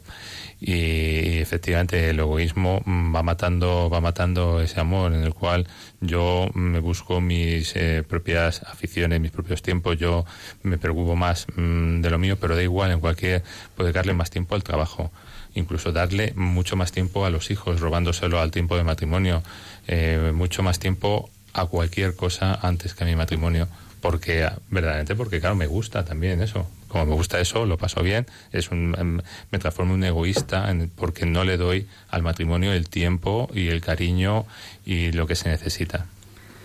Cuando que seguro eh, esto es una de las cosas que escucho mucho en la parroquia no es que padre, es que ya hay ciertas edades en las que ya uno empieza a tener manías, uno, pues eso ya es, es imposible la convivencia, ¿no? sobre todo cuando las personas ya tienen eh, son más, ah, más mayores, ¿no? O cuando llevan muchos años de matrimonio, como que la, la relación se vicia, ¿no? Y cómo pueden vivir, cómo se puede vivir estas relaciones, ¿no? Porque muchas veces es complicado. Uno tiene sus manías, el otro no las aguanta. Claro, hombre, eh, claro que es complicado. Eh. Se ríe Rafa. a ver qué manías. Oye, que es que pones la radio, que es que no tal. Claro, que con el sí, porque hay, hay, hay, edades y hay mm. momentos en los que ya te molesta todo del otro. Claro. Hmm. Claro, lo que pasa es que eh, el problema no es que te moleste todo el otro, sino es recordar que va todo en un paz completo. O sea, que al final parece, no, bueno, que queremos, mm, yo quiero de mi marido, que de mi mujer esta parte, pero esta no, y yo, no, al final es un pack completo. Y darte cuenta que tú, que tú eres otro pack que también tienes tus manías. Entonces es eh, un poco eh, vernos eh, la forma de cómo, cómo podemos mm, esas manías verlas de un prisma distinto. O sea, al fin y al cabo parece que no se puede cambiar, mm, pero también se puede cambiar. Una cosa que, es, eh, que yo considero también a veces importante es no esperar hasta el final. Como decía yo antes, como que el tiempo mm, parece que lo cura todo. O sea, como si yo empiezo a tener algún problema de matrimonio y dice, bueno, pero esto con el tiempo o con los hijos, me da igual. Esto con el tiempo, mm, no. O sea, todo lo contrario. Piensa que el tiempo lo único que puede hacer es agravarlo. Y esa es una realidad. Al final se agrava. Entonces, claro, es muy complicado ya cuando un matrimonio, y lo veo también en relación con los hijos, cuando han pasado ya mucho tiempo y se ha ido dejando, se ha ido dejando, se ha ido dejando, y ya cuando ves al final que no hay otras salidas cuando vas a pedir ayuda, claro, mmm, deja pasar mucho tiempo, es muchísimo más difícil. Entonces, eh, lo que decía al principio, todos tenemos problemas, mm, no todos tenemos mm, una sabiduría para solucionar todos los problemas, que también creemos que como son problemas de relación, tenemos que ser capaces de solucionarlo todo. Vivimos también una sociedad en que tenemos que saber de todo. O sea, mm, todos sabemos de todo, mm, todos somos médicos, todos somos, mm, no sé, todos sabemos de todo.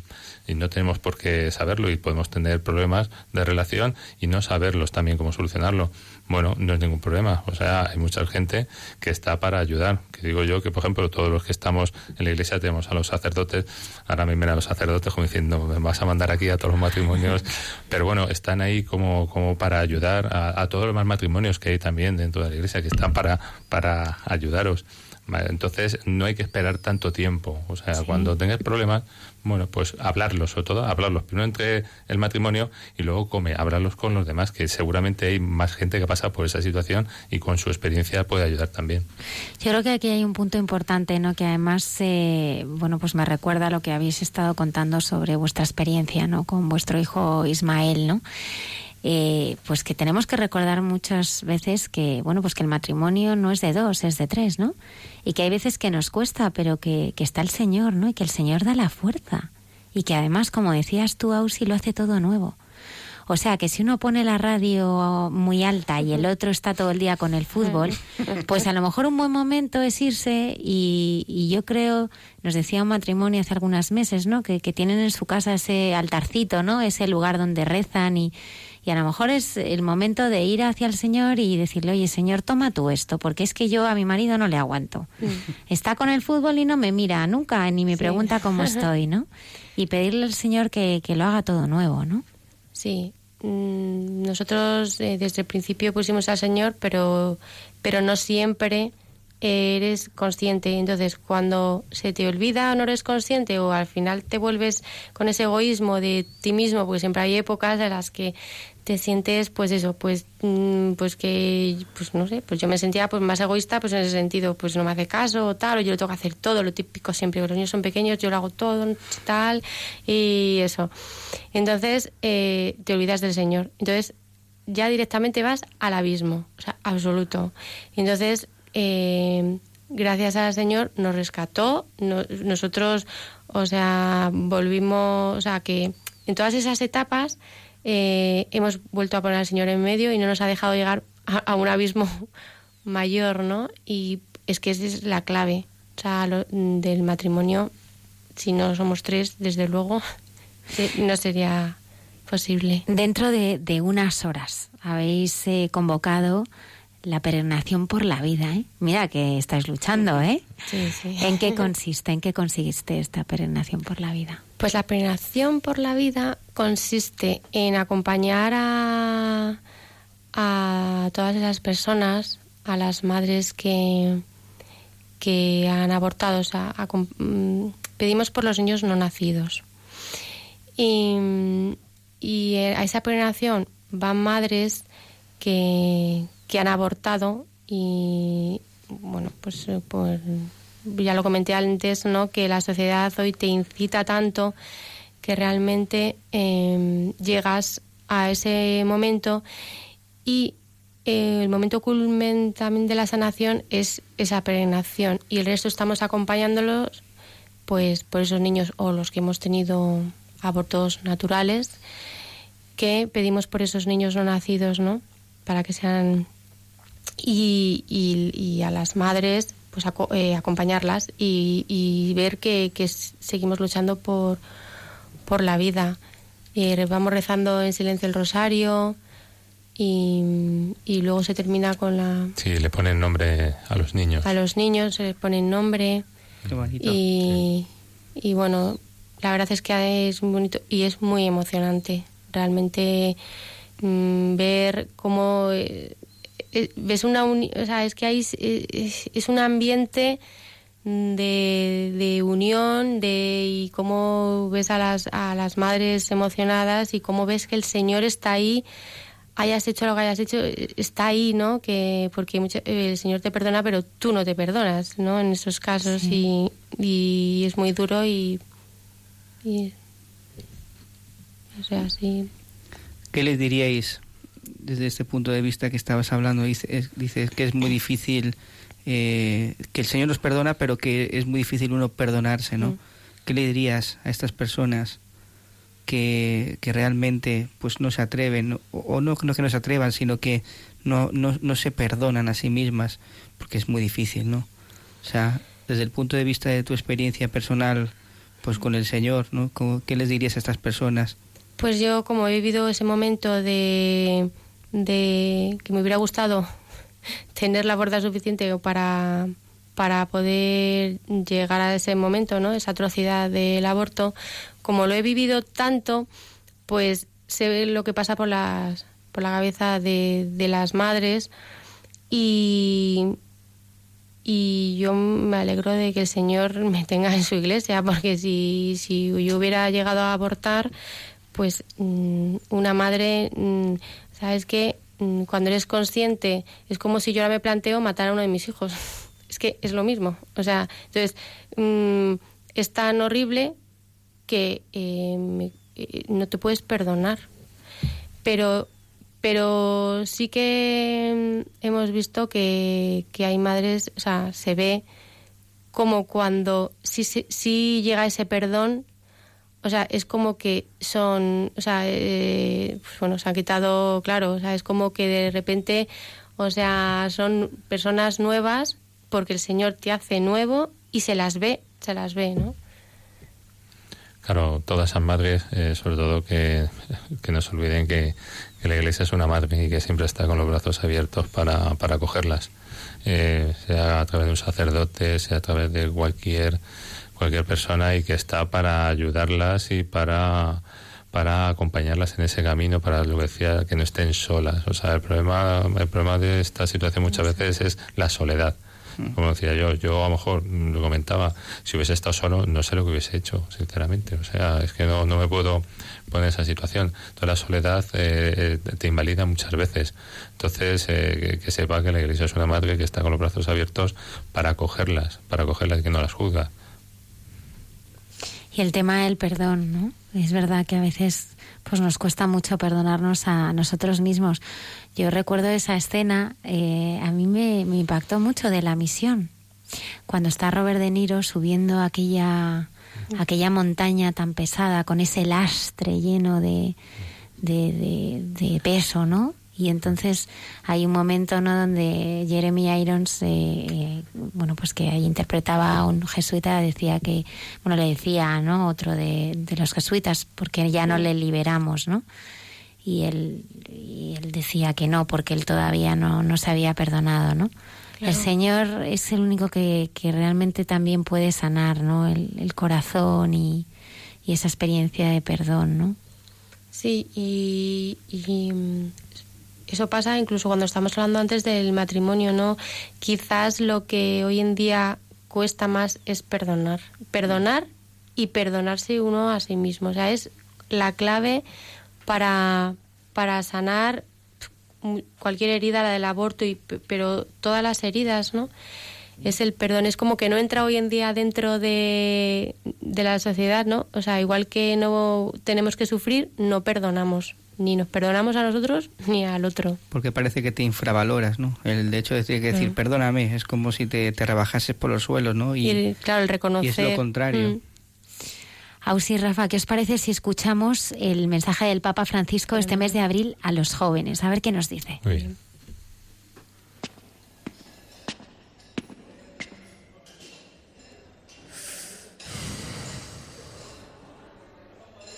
Sé que ustedes, los jóvenes, no quieren vivir en la ilusión de una libertad que se deja arrastrar por la moda del momento, que apuntan alto ¿Es así o me equivoco?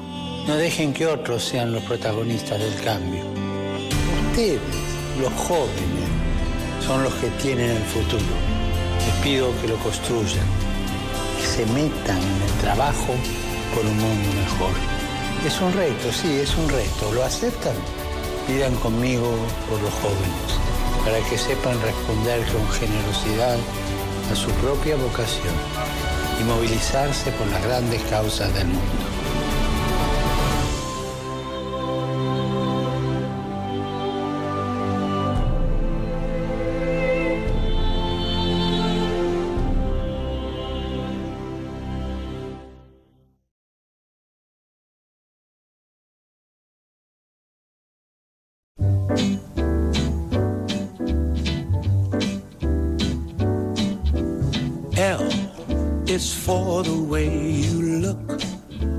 Me.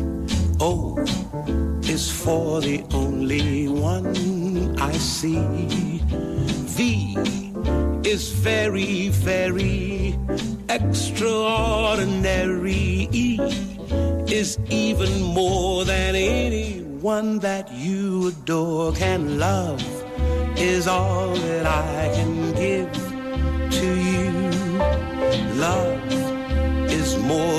Just a game for two. Two in love can make it. Take my heart and please don't break it. Love was made for me and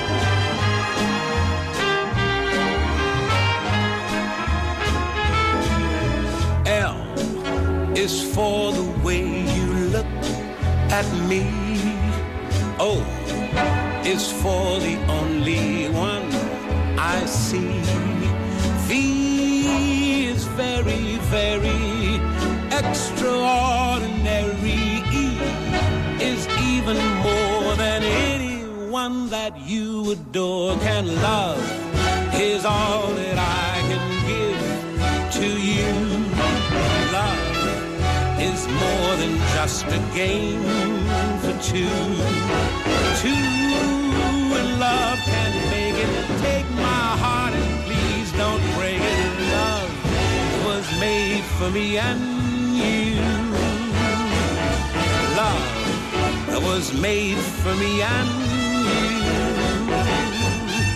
Love was made for me and you.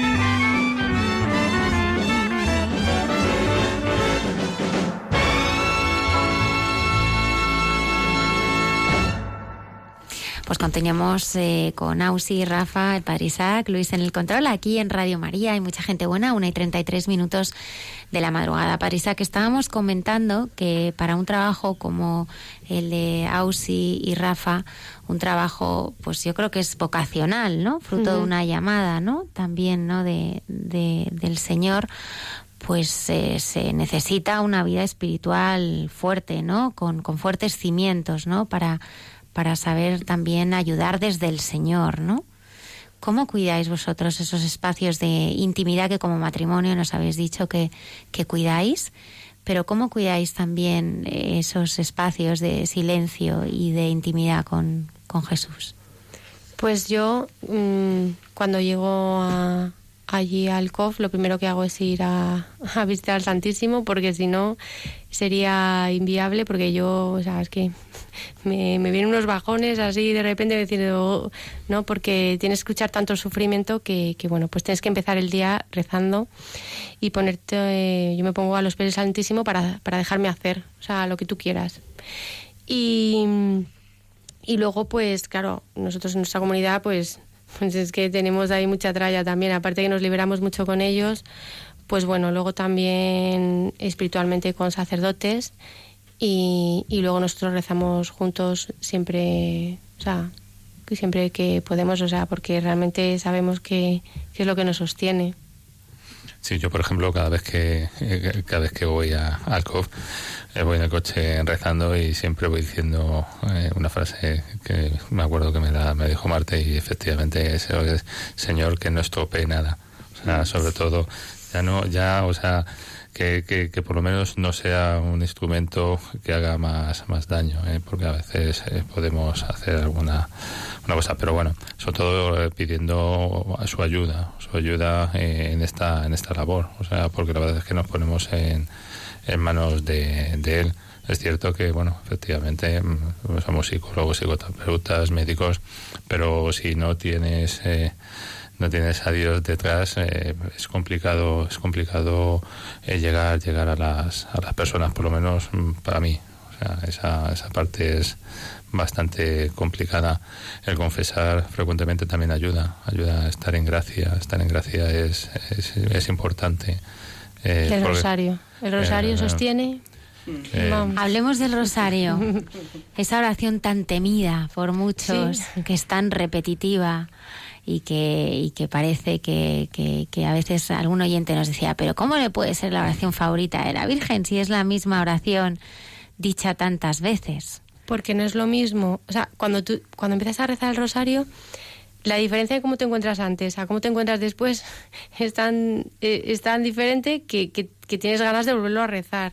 Nosotros en familia también, también lo rezamos y, y nuestros hijos no nos aburren. O sea, que no es, mm, no sé, que da una fortaleza que es lo que te hace que, que puedas una oración tan repetitiva y, que, y que guste tanto, ¿no?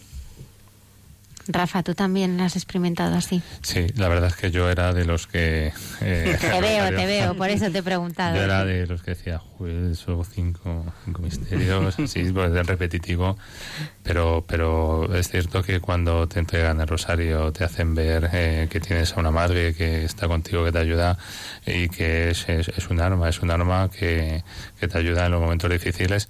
Eh, bueno, pues le encuentras, le encuentras hasta eh, necesidad a veces de, de, rezarlo.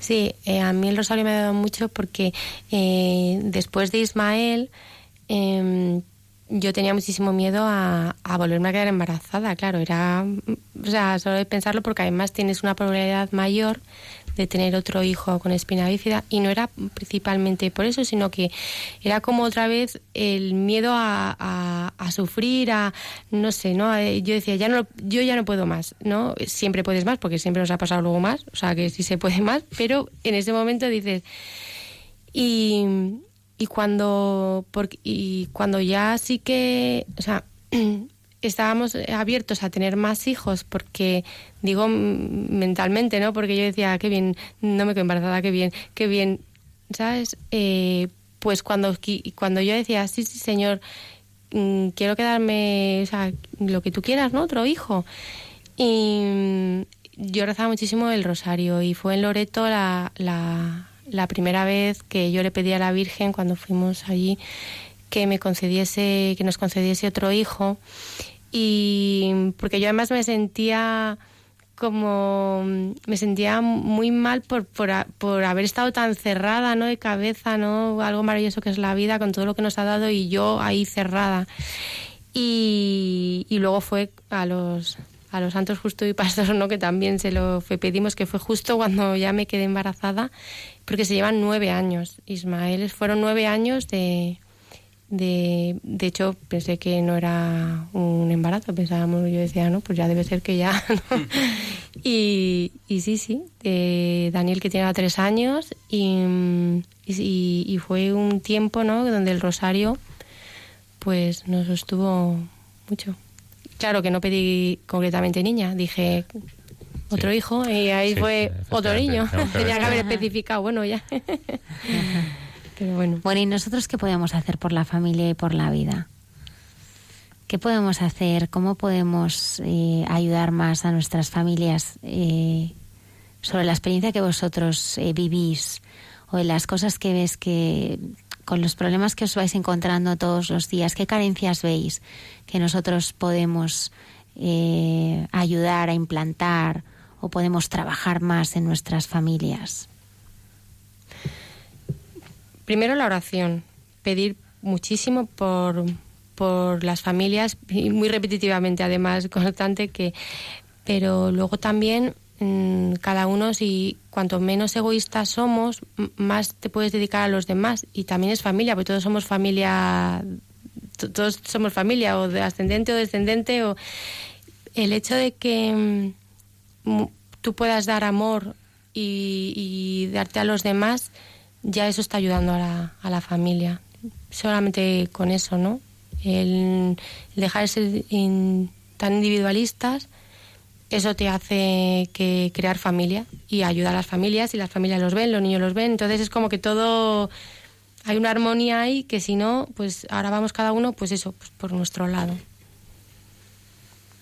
Eh, ¿Cómo podéis ayudar mm, vosotros o, es que tampoco me queda muy claro. Mm, ¿Vosotros como radio o nosotros como personas? Los que nos están escuchando. ¿Cómo podemos... Ah, vale, todos los oyentes. vale. ¿Qué podemos hacer por la familia, por la vida? Vale. Eh, ¿Qué pueden hacer por la familia? Pues eh, primero, eh, si ven a una familia, una familia que está sufriendo, una familia que tiene problemas, acercarse a ella, acercarse a ella y ver si necesita algo. O sea, romper muchas veces eh, esas barreras que nos ponemos o muchas veces el pensar que mm, si me acerco, pues no sé qué me van a decir, pero la verdad es que puede salvar un matrimonio simplemente con acercarse. A veces la, la gente solamente necesita alguien que le escuche. Sea, es así, alguien que le escuche. Entonces tú puedes salvar un matrimonio o puedes salvar a una madre que tenga, esté pensando a lo mejor abortar simplemente con acercarte y escucharle. Eh, es, el poder de escuchar es fantástico. ¿Vale? O sea, entonces es, es acercarse. Todo lo que ha dicho mi mujer es fundamental. O sea, el rezar por todas las madres que, que, que, piensan abortar por todas las familias, o sea, todos los rosarios por las familias que están en tribulación, que tienen problemas, es fundamental, o sea, es ese sostén. Pero luego también nosotros no nos podemos quedar parados. O sea, el problema muchas veces es que mm, estamos demasiado tiempo, a veces sentados, sentados en, es como decía el Papa, o sea, no, no quiero jóvenes de sofá, pues tampoco nadie, no tiene que ser joven ni mayor, nadie de sofá. Eh, tenemos que estar un poco viendo qué sucede alrededor nuestro, que no nos sea indiferente. Que no nos sea indiferente. Muchísimas gracias, Ausi Pérez y, Rafa Peralta. Ha sido un placer teneros en este programa. Muchísimas gracias. gracias. La hermana Carmen Pérez nos espera para preparar la Semana Santa en Entre tú y yo.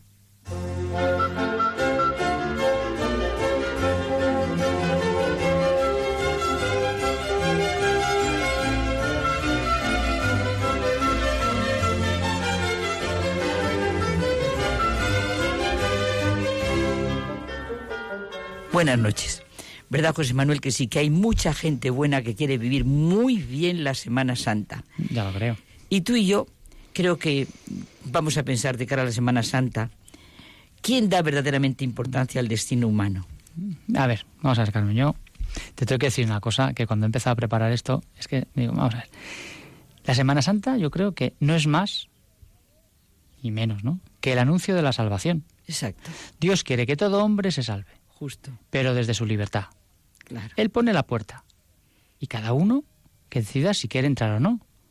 Así resumo yo este misterio. Claro, por eso yo es que lo que quería transmitir, José Manuel, es que estos días nos presentan de la manera más clara el verdadero sentido de la vida y de la muerte, el profundo conocimiento que Jesucristo tenía de los hombres y de lo que se podría llamar, desde nuestro punto de vista de seres humanos, la humanidad de nuestro Dios, donde abunda el pecado, el desconcierto, lo que sea, sobreabunda la gracia, el amor de Dios. Él viene en cada situación a salvar lo que estaba perdido.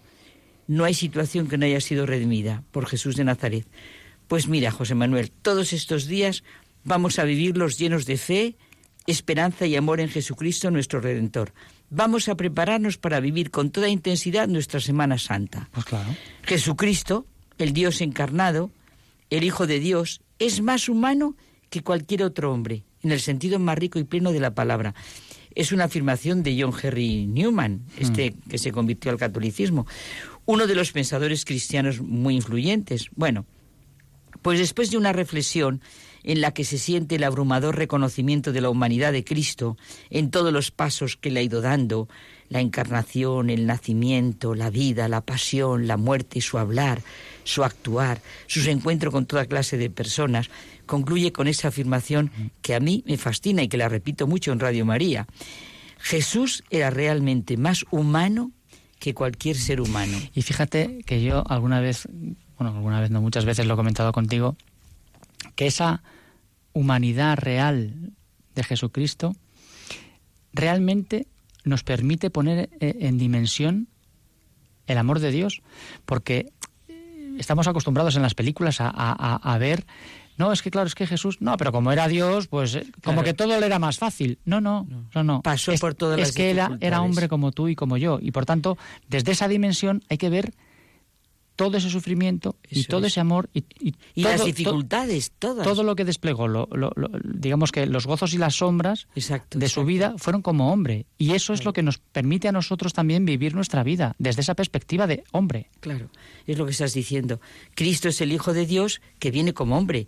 Es la revelación de Dios en ese Hijo, con, como tú dices, con nuestra misma carne, con nuestras mismas debilidades, sentimientos, con la sección del pecado verdaderamente el cristianismo de una forma única entre las religiones del mundo viene a dar cumplimiento a nuestras aspiraciones, anhelos, a nuestras necesidades. El cristianismo ve la plenitud de la realización humana como inseparable de la persona de Jesucristo, el sanador de las heridas de la naturaleza humana, el médico del alma, el redentor de cualquier situación humana, el alfa y omega de la creación, la vida de los hombres. Es que Cristo expresa toda la grandeza de la creación y redención. Es todo se concentra en él y se extiende todo para traerlo a Cristo. Jesucristo es rey, rey de un reino que no es de aquí, como le dice a Poncio Pilato, porque no es rey de un mundo de miedo, de mentira, de injusticia. Él es rey del reino de Dios al que nos conduce. Por eso es verdad, Newman insiste mucho en la divinidad de Cristo, pero está profundamente conmovido de lo que tú decías, José Manuel, que por la realidad de la encarnación, por la que Cristo asume nuestra naturaleza humana, pero no como algo distinto y separado de él, sino como completamente suya. La encarnación no es un paso hacia la crucifixión, muerte y resurrección nada más que va, es un acontecimiento de salvación, puesto que Dios asume nuestra naturaleza para para elevarla, para levantarla hasta Dios. es que en el fondo Dios nos quiere con Él. Claro. En la eternidad. Es que en el fondo Dios no dice a, su hijo, vete allí, diles a todos que lo van a pasar fatal. No, si lo que quieres, diles que yo les quiero conmigo. Y que la vida, la vida, la vida eterna, como decía el otro día una persona, empieza en esta vida. Claro. Si nos encontramos con Cristo, cambia nuestra vida. La naturaleza humana, toda nuestra naturaleza, ha sido renovada en Cristo. Aquí está el paso firme y fuerte que tenemos que dar. Cristo no es presentado como un asceta, ni como un ermitaño o un sacerdote levítico, sino en la estricta plenitud de la naturaleza humana. No hay situación, José Manuel, en la que nos encontremos, de la índole que sea, que no sea comprendida y conocida por Él. Y si yo, como tú decías hace un momento, libremente quiero, soy redimida por Él. El conocimiento que Él tiene de mí sobrepasa a todo conocimiento. Él nos supera en la experiencia y el conocimiento personal de nuestra naturaleza. Es nuestro hermano mayor, el primogénito de la gran familia humana. Ya hablaremos, ya hablaremos de esto cuando San Pablo dice, es que ya hemos sido salvados. Claro que hemos sido salvados. Él nos ha entregado la llave que abre la puerta de la salvación. Claro. Ahora queremos, hay que querer entrar. Claro. ¿Qué valor tiene que tener esto a los ojos de Dios, verdad? Si hemos merecido tal redentor. Dios nos ha dado a su Hijo. Claro. Ya no nos da más tiempo. Pues buenas noches. Hasta la semana que viene.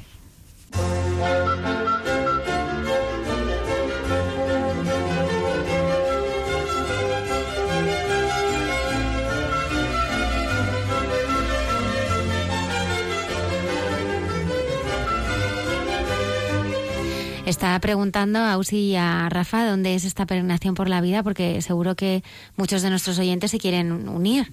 Sí, es mañana a las 11 de la mañana en Cubas de la Sagra y ahí es donde se empieza.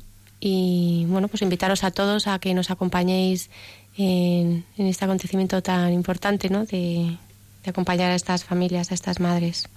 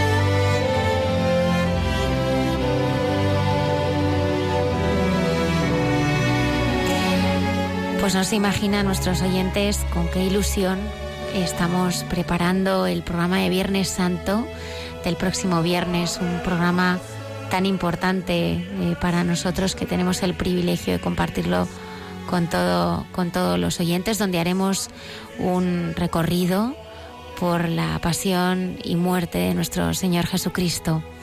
Estará la Madre Olga, que nos dará un precioso testimonio sobre la cruz. Estará Esperanza Angulo, que compartirá con los oyentes su testimonio de cofrade. Y no hay Semana Santa que se precie en el que no tengamos en este programa a, don Manuel Montero, eh, alguien queridísimo en este programa que con su música y con su fe eh, nos acompañará en, en, esa noche tan especial. Así que nuestros siguientes no se pueden perder este, este programa. Recordarles también que mañana se conmemorará el Día Internacional del Pueblo Gitano en la Iglesia de San Antón a las 6 de la tarde. Se conmemora los 46 años eh, de, su nacimiento y, hemos tenido eh, testimonios en este programa que realmente eh, han supuesto una experiencia viva de, Cristo en medio, en medio de nosotros. Muchísimas gracias, Ausi y Rafa, por haber estado esta noche con nosotros. Ha sido un placer. Luz Díaz. Hasta mañana o hasta el viernes. Hasta el viernes, si Dios quiere. Gracias, Padre Isaac. Muchas gracias, Almudena. Buenas ya noches. saben nuestros oyentes que estaremos aquí puntuales a nuestra cita en directo en Hay Mucha Gente Buena en la casa de nuestra madre en Radio María.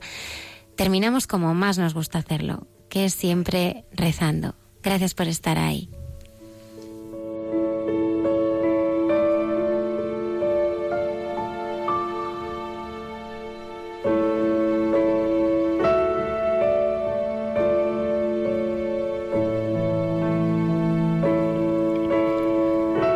La cuaresma es un tiempo propicio para intensificar la vida del Espíritu a través de los medios santos que la Iglesia nos ofrece. El ayuno, la oración y la limosna. En la base de todo está la palabra de Dios, que en este tiempo se nos invita a escuchar y a meditar con mayor frecuencia. En concreto, quisiera centrarme aquí, en la parábola del hombre rico y el pobre Lázaro. Dejémonos guiar por este relato tan significativo que nos da la clave para entender cómo hemos de comportarnos para alcanzar la verdadera felicidad y la vida eterna, exhortándonos a una sincera conversión. El Señor esté con vosotros. El Señor os bendiga y os guarde, os muestre su rostro y tenga misericordia, os dirija su mirada y os dé la paz. Y la bendición de Dios Todopoderoso, Padre, Hijo y Espíritu Santo, descienda sobre vosotros. Amén.